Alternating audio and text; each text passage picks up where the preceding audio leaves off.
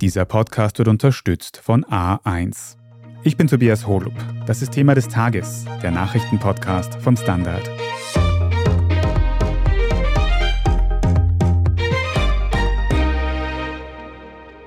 Zwischen den beiden kann ich mich nicht entscheiden, viele andere können sich nicht entscheiden und äh, dann habe ich meinen Hut in den Ring geworfen. Das Rennen um die SPÖ-Spitze schlägt ja schon seit Wochen große Wellen.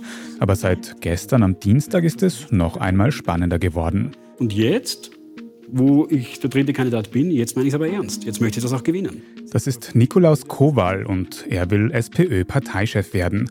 Und zwar, weil er weder Pamela Rendi-Wagner noch Hans-Peter Doskozil den Job zutraut. Aber wer ist Nikolaus Kowal und was qualifiziert ihn für die Parteispitze?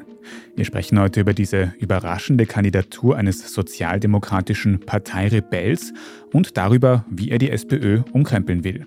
Wir schauen uns an, was Kowals Antritt für seine Konkurrenz bedeutet und ob er wirklich eine Chance auf die Parteiführung hat. Gerald John, du beobachtest für den Standard die Führungsdebatte in der SPÖ, die sich bisher zwischen Pamela Rendi-Wagner und Hans-Peter Doskozil abgespielt hat. Aber seit gestern, seit dem Dienstag, haben wir da eben noch einen dritten Kandidaten im Rennen. Und den haben vielleicht viele Menschen bis dahin gar nicht so wirklich gut gekannt. Nikolaus Kowal heißt er. Wer ist das eigentlich?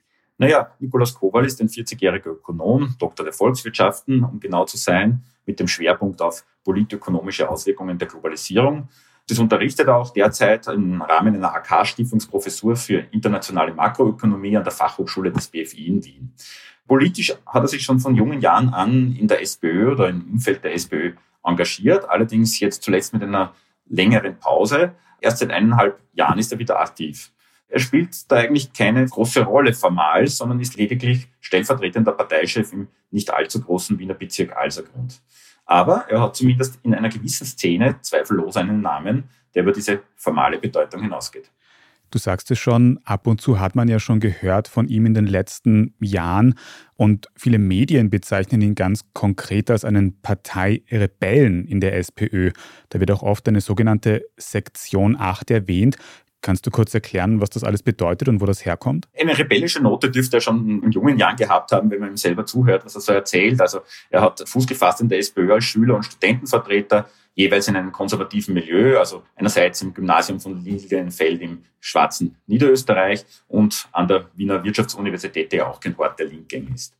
Den Einstieg hat er aber dann eben in die Politik intensiver gemacht im Jahr, als Alfred Gusenbauer, der erste sozialdemokratische Kanzler nach Jahren der ÖVP-Dominanz wurde. Viele junge Sozialdemokraten wie er, die damals für die Rückeroberung des Kanzleramts gerannt waren, waren herb enttäuscht, dass sich in der rot-schwarzen Koalition nicht wirklich eine Wende in der Politik abgezeichnet hat.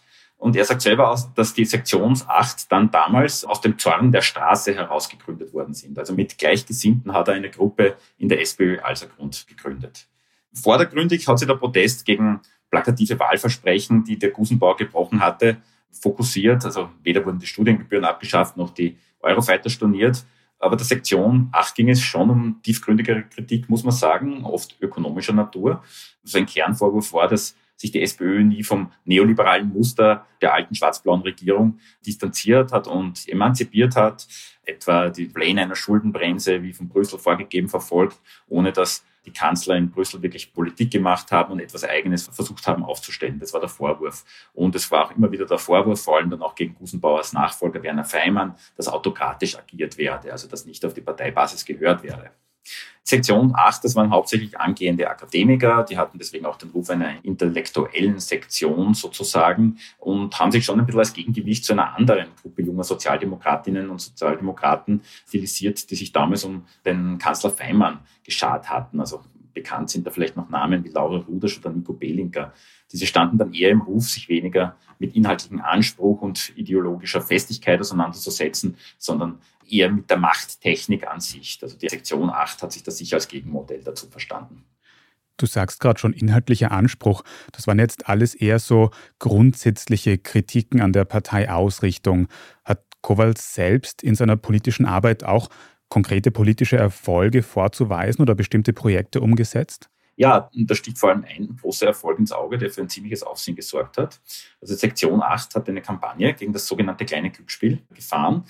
Kleines Glücksspiel, das sind jene Automaten, die man früher so in tristen Ecken irgendwelcher Cafés gesehen hat. Davor irgendwelche Männer, die unentwegt Geld hineingefüttert haben mit trüben Blick. Zu Recht hat die Sektion 8 darauf aufmerksam gemacht, dass dort Spielsüchtige ganze Existenzen verjubelten. Doch die SPÖ-geführte Staatsregierung hat sie wenig beeindruckt gezeigt, denn es ist ja um einiges Geld gegangen. Also da ging es um Einnahmen in Millionenhöhe. Die Sektion 8 hat sich durch diesen Widerstand also nicht beirren lassen. Die hat die Kampagne weitergefahren und das hat gegipfelt in einer sehr geschickten Parteitagsrede im Parteitag 2011 der Wiener SPÖ, wo Kowal in Lederjagd gewandet schon ein politisches Talent bewiesen hat, finde ich. Also er hat einerseits an die Moral der Genossen appelliert, trat aber auch recht volkstümlich auf, teilweise im Dialekt, so wenn er irgendwie gesagt hat, na, die Zahl der Spielsüchtigen ist ja so groß, als würde ganz Hernals vor die, die Automaten sitzen und hat aber das doch sehr gut durchargumentiert auf Basis einer sozialdemokratischen Wertehaltung. Es hat gesagt, es gehe um Leute, wo man eins gesagt hat, für die ist die SPÖ da, in keiner Frage sei es so glasklar, wofür die Partei zu stehen hat. Das hat das Herz und das Hirn der Genossen offensichtlich gerührt, denn tatsächlich fand sich am Parteitag damals eine Mehrheit für die Abschaffung des kleinen Glücksspiels, also gegen die Linie eigentlich der Chefetage. Das ist in einer, naja, doch recht geschlossenen bis autokratischen Partei wie der Wiener SPÖ durchaus unüblich, denn in der Regel wird dort meistens abgenickt, was die Chefetage vorgibt. In dem Moment war dann der Nimbus der Partei Rebellen geboren. Sie wurden von Medien immer wieder ganz gern angerufen, besonders Kowal, wenn es darum ging, dass jemand etwas Kritisches über Feimann und seine Mitstreiter sagt. Den Coup von damals hat die Sektion 8 in der Form allerdings nicht mehr wiederholen können.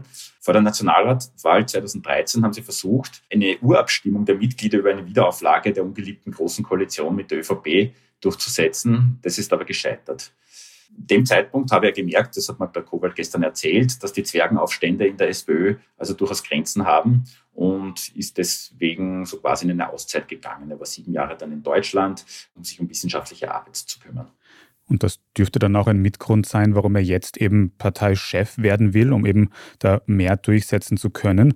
Aber würdest du auch sagen, dass in dieser Background auch qualifiziert, die komplette Bundespartei zu führen?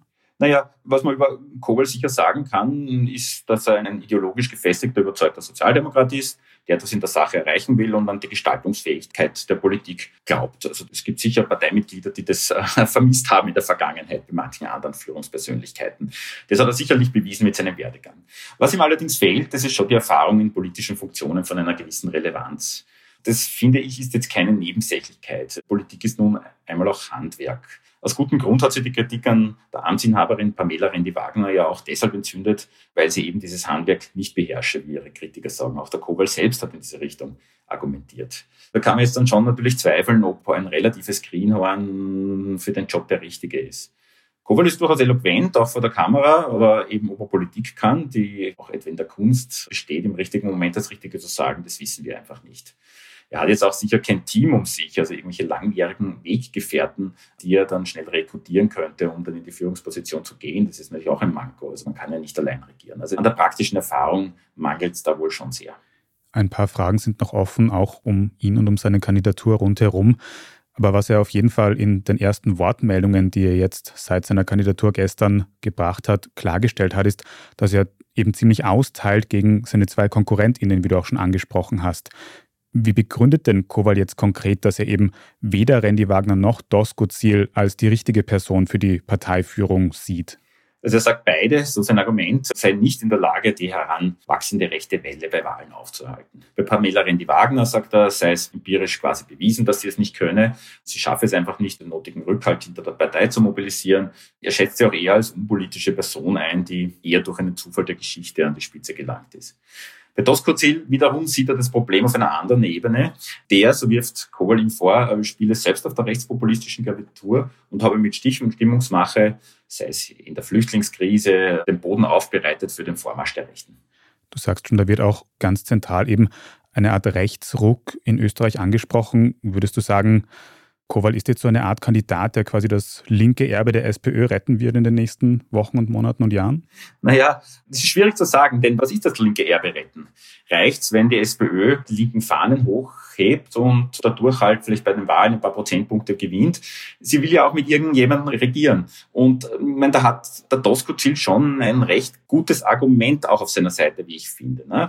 Wenn man jetzt davon ausgeht, dass es in Österreich eine natürliche Mitte-Rechts-Mehrheit gibt, dann folgt man dem Schluss, dass die SPÖ geradezu versuchen muss, rechts der Mitte zu fischen. Denn ein linksliberaler Kandidat holt sie ja wieder nur Wähler von den Grünen und den Neos ab. Das ist dann quasi ein Nullsummenspiel. Dann geht sich die Ampel nie aus, die eine Mehrheit abseits der Rechten, abseits der ÖVP und der FPÖ bringen könnte. Also ich finde, es hat schon was für sich. Ja. Über die inhaltliche Ausrichtung der SPÖ wird auch sicher noch sehr viel diskutiert werden in den nächsten Wochen. Wir werden jetzt gleich noch ein bisschen darüber reden, wie hoch denn Kowals Chancen tatsächlich sind auf die SPÖ-Führung und ob es vielleicht überhaupt noch ganz andere Kandidatinnen gibt. Und vorher machen wir eine kurze Pause und sind gleich zurück. 5G jetzt in allen A1 Smartphone-Tarifen für mehr Speed und mehr Spaß im besten 5G-Netz von A1. Dazu Top 5G-Smartphones um bis zu 100 Euro günstiger. Sparen können jetzt alle auch mit dem Samsung Galaxy A54 mit A1 Mobil S inklusive 30 GB ab nur 22,90 Euro monatlich. Mit Gratisaktivierung. Jährliches Entgelt 34,90 Euro. Jetzt du im A1 Giganetz. Ich bin die Franziska. Ich bin der Martin. Und wir wollen besser leben. Lohnt sich 10.000 Schritte zu gehen jeden Tag? Ist das Großraumbüro wirklich so schlecht wie sein Ruf? Spoiler, ja. Bringt's was, Intervall zu fassen? Wir fragen die, die es wirklich wissen und probieren es auch gleich selber aus. Bei Besser Leben, jeden Donnerstag eine neue Folge. Gerald, ein anderer Aspekt, den Kowal in den ersten Wortmeldungen auch öfters angesprochen hat, ist, dass ihm auch eine ganz andere Kandidatin als Pamela Rendi-Wagner, Hans-Peter Doskozil oder eben auch er selbst, also nochmal jemand ganz anderer, gar nicht so unrecht wäre. Wer könnte das denn jetzt noch sein? Weil Kowal war ja schon eine Art Überraschung gestern. Naja, es könnte nur eine weitgehend unumstrittene Person der Mitte sozusagen. Ich meine, da geistern ja schon seit vielen Monaten und Jahren immer wieder Namen herum. Die Spekulationen gehen bis ganz hinauf. Also man trifft immer wieder auf Sozialdemokraten, die sagen, naja, vielleicht lasse sich der Bürgermeister Michael Ludwig aus Wien doch noch breitschlagen, dass er das übernimmt, wenn es gar nicht anders geht. Oder ÖGB-Präsident Wolfgang Katzian oder auch andere Spitzengewerkschafter wie Wiederchef Roman Hebenstreit. Aber ich möchte mich jetzt da gar nicht sehr aufs Name-Dropping kaprizieren, denn da werden schon so viele Namen genannt und dafür müsste es mal eine Initiative geben in die Richtung. Und irgendwie zeichnet sich das alles nicht ab und die Zeit läuft langsam davon. Mhm. Ganz konkret hat Kowal ja sogar gesagt, er selbst würde seine Kandidatur wieder zurücklegen, wenn sich ein anderer prominenter Kandidat ergeben würde. Kann man denn dann Nikolaus Kowals Kandidatur überhaupt ernst nehmen, wenn er den Job anscheinend eh nicht unbedingt selbst machen will? Nee, das ist natürlich eine gewisse argumentative Verrenkung. Also er hat erzählt, er habe viel herumtelefoniert in den letzten Tagen und versucht auszuloten, ob sich da nicht jemand finde, irgendjemand Prominente, ob die Landeshauptleute von Wien oder Kärnten nicht wen aufstellen würden. Leider mit negativem Ergebnis, sondern hat er gesagt, na dann macht das halt selber. Und meinte, er ist quasi seine eigene Notlösung. Wählt man so jemanden? Naja, das werden sich manche Genossen sicherlich fragen. Ja? Also auch wenn er jetzt sagt, jetzt wo es keinen anderen gibt, will er es auf jeden Fall machen und er nimmt das ganz ernst. Die Frage ist nur, ob man ihm das dann so abnimmt, dass er für die Sache auch wirklich brennt. Wenn er hat auch durchklingen lassen, dass es ihm durchaus um ein anderes Ziel geht, abgesehen vom Chefsessel, nämlich um einen Präzedenzfall. Also er will auch erreichen, dass die Kür der Person an der Spitze der SPÖ künftig immer über eine ordentliche Mitgliederwahl erfolgt. Also er hofft dadurch, dass er als dritte Person jetzt antritt, sei die Partei gezwungen, da einen Modus festzulegen, der dann aber für 20 Jahre gilt. Jetzt mal abgesehen von diesen ganzen organisatorischen Details rundherum um eine Mitgliederbefragung, eine Wahl, wenn Kowal jetzt auf einem Wahlzettel für die SPÖ-Spitze stehen würde, wie hoch schätzt du denn die Chancen ein, dass er tatsächlich SPÖ-Chef wird? Naja, wenn du mich jetzt ad hoc fragst, aus aller Logik heraus eher gering. Ich meine, er wird das Problem haben, dass ihn viele der Mitglieder, die ja im Schnitt 63 Jahre alt sind, schlicht nicht kennen. Er wird auch nicht das Geld haben für eine Riesenkampagne, um sich bekannt zu machen. Er hat zweifellos eine gewisse Popularität in linksurbanen Kreisen, was man schon an den zahlreichen Standardspostings zu ihm erkennt. Doch darüber hinaus ist sicher noch sehr viel Luft nach oben. Aber ja, es ist wirklich sehr viel im Fluss in der Partei momentan. Also die Dynamik der Ereignisse lässt sich wirklich schwer abschätzen. Also deswegen würde ich ihn nicht von vornherein völlig abschreiben. Denn eines gibt es zweifellos. Also eine Nachfrage nach einer dritten Alternative zu Randy Wagner und Doskozil. Man trifft immer wieder auf Sozialdemokratinnen und Sozialdemokraten, die das Vertrauen einerseits in Randy verloren haben, weil sie einfach nicht glauben, dass man mit der nochmal auf die Erfolgsspur zurückfinden könnte. Andererseits misstrauen sie aber auch dem Doskozil sei es wegen seiner Signale in der Asylpolitik, sei es wegen seiner dauernden Querschüsse zum unpassendsten Zeitpunkt, die ihn irgendwie als unzuverlässigen Kandidaten dastehen lassen.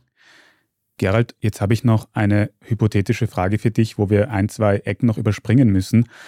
Wenn Nikolaus Kowal SPÖ-Chef wäre, denkst du, dass die SPÖ dann mit ihm auch bei den nächsten Nationalratswahlen gut abschneiden würde, möglicherweise die Wahl gewinnen könnte? Also es ist wirklich sehr hypothetisch und ein bisschen zu weit weg, um zu beantworten, muss ich sagen. Ja, es ist schwer zu sagen. Er steht natürlich derzeit mal nur für eine Nische. Wie gesagt, es ist nicht klar, ob er das Handwerk der Politik beherrscht. Also da sind sehr viele, sehr viele Fragezeichen noch.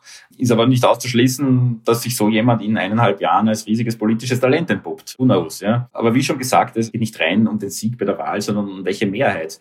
Und da hat er, wie gesagt, ein bisschen sein Problem. Also er wollte ja nie die große Koalition haben. Aber die Ampel ist halt ein bisschen fraglich mit einem Kandidaten, der vielleicht für Grüne und Neos-Wähler auch attraktiv ist, aber sonst möglicherweise nicht, weil dann wechseln im besten Fall ein paar linke Wähler hin und her, aber die Mehrheit geht sich nicht aus. Also er müsste sich auf jeden Fall versuchen, viel breiter aufzustellen. Wie du gesagt hast, ist das ja auch wirklich eine theoretische Zukunftsüberlegung. Reden wir also nochmal über die akuteren Fragen. Zum Beispiel die, was diese Kandidatur von Kowal für den Parteivorsitz bedeutet für seine beiden KonkurrentInnen. Fischt er, was die UnterstützerInnen angeht, jetzt eher im Pool von Randy Wagner oder von Doskozil? Also wem schadet Kowals Kandidatur mehr oder wem nützt sie möglicherweise mehr? Nach der Papierform fischt Kowal eindeutig in Randy Wagners Teich. Also von der politischen Anmutung her zählt er zum linksliberalen urbanen Flügel eben dort, worin die anzusiedeln sind. Also ich rede jetzt immer nur vom Eindruck, weil es ist ja nicht so einfach, die Leute zu kategorisieren. Wenn man sich den Doskozil anschaut, der hat so den Ruf als rechter Flügel, weil er eben in der Asylpolitik so ein paar Signale gesetzt hat, aber was der im Burgenland macht, ist jetzt keine rechte Politik. Das mutet zum Teil sogar sozialistisch an, zum Teil, ja. Also starker Fokus auf Verstaatlichung eigentlich. Ob das jetzt wirklich dann zu tragen kommt, hängt aber sehr von den Modalitäten ab, die heute am Nachmittag ja beschlossen werden sollen in der SPÖ. Also angenommen, der Kowal darf antreten, was ja noch gar nicht so sicher ist, und es bleibt bei drei Kandidaten. Wenn Sie sich darauf einigen in der SPÖ, dass es dann, wenn keiner der Kandidaten mehr als 50 Prozent hat, eine Stichwahl gibt, dann ist es egal, ob der Kowal Randy Wagner Stimmen weggenommen hat oder nicht. Weil bei der Stichwahl tritt dann wahrscheinlich der Randy Wagner gegen den Doskozil an und da kann sie diese Stimmen wieder zurückholen. Wenn ein Winner-Takes-it-all-Prinzip gilt, das darauf hinausläuft, auch wenn einer nur 33 Prozent hat, reicht das schon, damit er Parteichef werden kann, dann kann das schon entscheidend sein, natürlich, wem der Kowal Stimmen wegnimmt. Du hast schon gesagt, dass heute an diesem Mittwoch ja ganz viel entschieden wird, was diese Wahl angeht, das Ganze drumherum. Wir haben dieses Interview aufgenommen, bevor diese Gremien getagt haben, die das entscheiden. Aber kannst du uns mal einen Eindruck geben, was spielt sich da heute ab und über welche Fragen wird da diskutiert? Ja, so gut wie fast alle Bedingungen müssen erst einmal beschlossen werden. Also die SPÖ hat sich ja nun mal festgelegt, man mag eine Mitgliederbefragung haben, aber das Wie und Wann steht ja überhaupt noch nicht fest. Also zuerst einmal spannend, ob Kobal überhaupt bei dieser Wahl antreten darf. Die SPÖ könnte auch sagen, na, wir haben das extra so designt, dass es nur für Randy Wagner und Doskozil gilt. Allerdings denke ich mal schon, das lässt sich schwer argumentieren, da andere Kandidaten einfach auszuschließen, denn was werden das für eine Form der Demokratie? Möglich ist, dass es eine Hürde gibt, dass eine bestimmte Zahl von Stimmen sammeln muss, um antreten zu dürfen. Irgendwie war die Rede mal von fünf Prozent. Das wären bei 140.000 Mitgliedern dann 7.000 Stimmen. Gut, ich denke, wenn man Parteichef werden will, sollte man das schaffen müssen. Ja? Dann die anderen Bedingungen, die offen stehen, ab wann muss man Mitglied gewesen sein, um mitstimmen zu können. Ich meine, da steht die SPÖ natürlich ein bisschen vor einem Dilemma. Denn wenn man jetzt den Berichten glauben will, dass die Aussicht auf mehr Basisdemokratie in der SPÖ neue Mitglieder anlockt, und das ist zu hören, dann würde man denen natürlich ganz gern gleich etwas bieten. Weil das ist natürlich sehr heikel, denn es ist ja nicht ausgeschlossen, dass Konkurrenzparteien oder andere Gruppen Manipulation versuchen, indem sie einfach irgendwelche Leute einschleusen und dann mitstimmen lassen und für den schlechtesten Kandidaten stimmen lassen sozusagen. Also läuft es eher wohl darauf, dass Neo-Mitglieder wohl eher nicht mitstimmen können, vermutlich oder vielleicht muss man ein Jahr oder was Mitglied sein, um da mitmachen zu dürfen. Eine gewisse Streitfrage ist auch, wer die Wahl abwickelt. Der Vorsitzende der Wahlkommission ist Tarek Koppitz, das ist ein Urgestein der Wiener SPÖ. Dem Vernehmen nach, inoffiziell, stößt er allerdings auf sehr große Skepsis im Doskozil-Lager. Wird man schauen, ob man sich da auf einen gemeinsamen einigt. Ich finde, die SPÖ wäre sehr gut beraten, wenn sie all diese Scharmützel, diese formalen Dinge möglichst reibungslos löst, weil das schadet nur in der Öffentlichkeit deutlich. Also die SPÖ wäre gut beraten, jetzt einen Wahlkampf zu führen, aber der muss inhaltlich basiert sein und darf nicht auf Eitelkeiten oder irgendwelche Grabenkämpfe basieren. Und klar, der Zeitpunkt steht auch noch nicht fest. Also es wird wohl jedenfalls nach dem 23. April der Salzburger Landtagswahl sein. Danke mal dir, Gerald John, dass du uns das alles erklärt hast und dass du auch eingeordnet hast, warum allein diese Ankündigung der Kandidatur von Nikolaus Kowal jetzt schon so viel Staub aufgewirbelt hat. Gerne. Ja, und nachdem wir dieses Interview aufgenommen haben, hat sich dann auch das SPÖ-Präsidium geeinigt, wie eben die Wahl ablaufen soll. Den ersten Meldungen nach von Mittwochabend soll die SPÖ-Mitgliederbefragung eben nach der Salzburg-Wahl stattfinden, und zwar zwischen 24. April und 10. Mai. Und am 3. Juni soll dann auch noch ein Sonderparteitag stattfinden, der das quasi alles absegnen soll. Nach erstem Stand dürfen auch andere KandidatInnen außer Randy Wagner und Doskozil antreten. Demnach kann sich Nikolaus Kowal also offiziell bewerben und laut der Partei könnte es auch noch andere InteressentInnen um das Amt geben, die bis zum Redaktionsschluss dieses Podcasts aber noch nicht öffentlich bekannt sind. Alle weiteren Details und die immer aktuellen Neuigkeiten können Sie auf der Standard.at nachlesen. Wir sprechen dann jetzt in unserer Meldungsübersicht gleich noch darüber, warum die Mietpreisbremse in Österreich im April jetzt doch nicht kommen dürfte. Wenn Ihnen diese Folge von Thema des Tages bis hierher aber schon gefallen hat, dann nutzen Sie am besten die Gelegenheit und folgen uns jetzt sofort auf Ihrer liebsten Podcast-Plattform. Am allerbesten können Sie dann auch eine gute Bewertung und einen netten Kommentar dort lassen, damit uns noch mehr Menschen finden können. Vielen Dank dafür. Jetzt aber dranbleiben, wir sind gleich wieder da.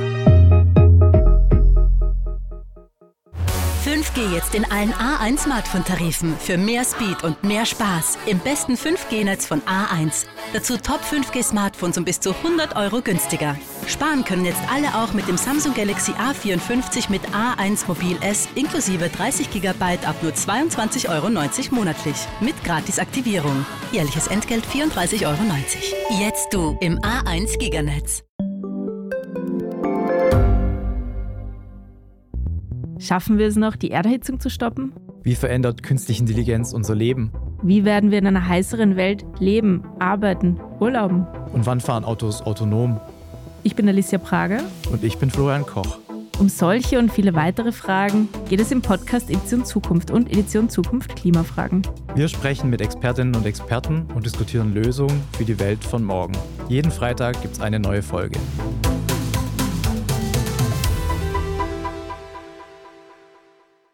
Und hier ist, was Sie heute sonst noch wissen müssen. Erstens, in Österreich wird es im April keine Mietpreisbremse geben. Darauf haben sich ÖVP und Grüne heute am Mittwoch geeinigt. Stattdessen soll der Wohnkostenzuschuss, den es bereits gibt, aufgestockt werden. Dieser Zuschuss soll Menschen mit geringem Einkommen bei der Finanzierung der Wohnkosten helfen. Er muss extra beantragt werden und wird von den Bundesländern abgewickelt. Bereits im Voraus hat der Präsident des Fiskalrates eine Erhöhung dieses Zuschusses als prinzipiell sinnvoll eingeschätzt. Allerdings würde diese Maßnahme erst wesentlich später Wirkung zeigen als geringere Mieten direkt im April. Die Mietpreisbremse wurde von den Grünen gefordert. Die ÖVP wollte im Gegenzug Vorteile für ImmobilieneigentümerInnen durchsetzen. Die Erhöhung des Wohnzuschusses dürfte jetzt eine Kompromisslösung sein. Zweitens, der chinesische Präsident Xi Jinping hat bei seinem Besuch in Moskau ein Abkommen zum Bau einer neuen Gaspipeline zwischen Russland und China unterzeichnet. Überhaupt sollen die wirtschaftlichen Beziehungen zwischen den beiden Ländern ausgebaut werden, wie auch der russische Präsident Wladimir Putin sagte. Was den Ukraine-Krieg angeht, drängt China weiterhin auf eine Verhandlungslösung zugunsten Russlands. Es steht auch eine sogenannte militärisch-technische Zusammenarbeit zwischen Moskau und Peking im Raum. Ob damit konkrete Waffenlieferungen gemeint sind, das wurde noch nicht klargestellt. Die Führung der Ukraine fordert jetzt auch ihrerseits Gespräche mit Chinas Präsident. Bisher habe diese aber nicht auf Anfragen reagiert, heißt es aus Kiew. Und drittens, die Temperaturen steigen aktuell in großen Teilen Österreichs an und damit wie jedes Jahr auch die Pollenbelastung. Am häufigsten werden Allergien ja bei Kindern festgestellt, aber auch ein Viertel der erwachsenen ÖsterreicherInnen hat eine Allergie. Tatsächlich fallen die mit höherem Alter auch teilweise öfters auf, zum Beispiel weil das Immunsystem mit der Zeit schlechter wird.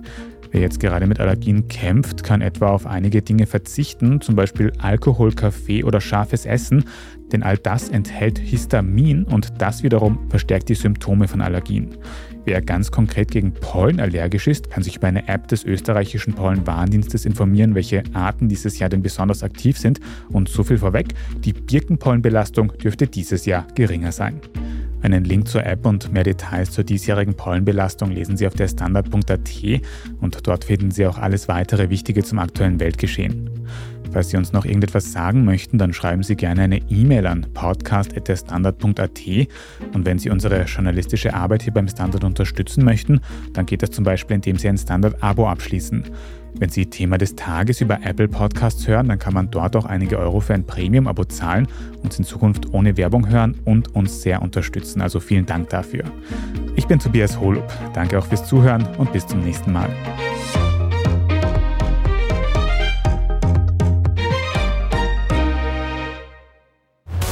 5G jetzt in allen A1 Smartphone-Tarifen für mehr Speed und mehr Spaß im besten 5G-Netz von A1. Dazu Top 5G-Smartphones um bis zu 100 Euro günstiger. Sparen können jetzt alle auch mit dem Samsung Galaxy A54 mit A1 Mobil S inklusive 30 GB ab nur 22,90 Euro monatlich. Mit Gratisaktivierung. Jährliches Entgelt 34,90 Euro.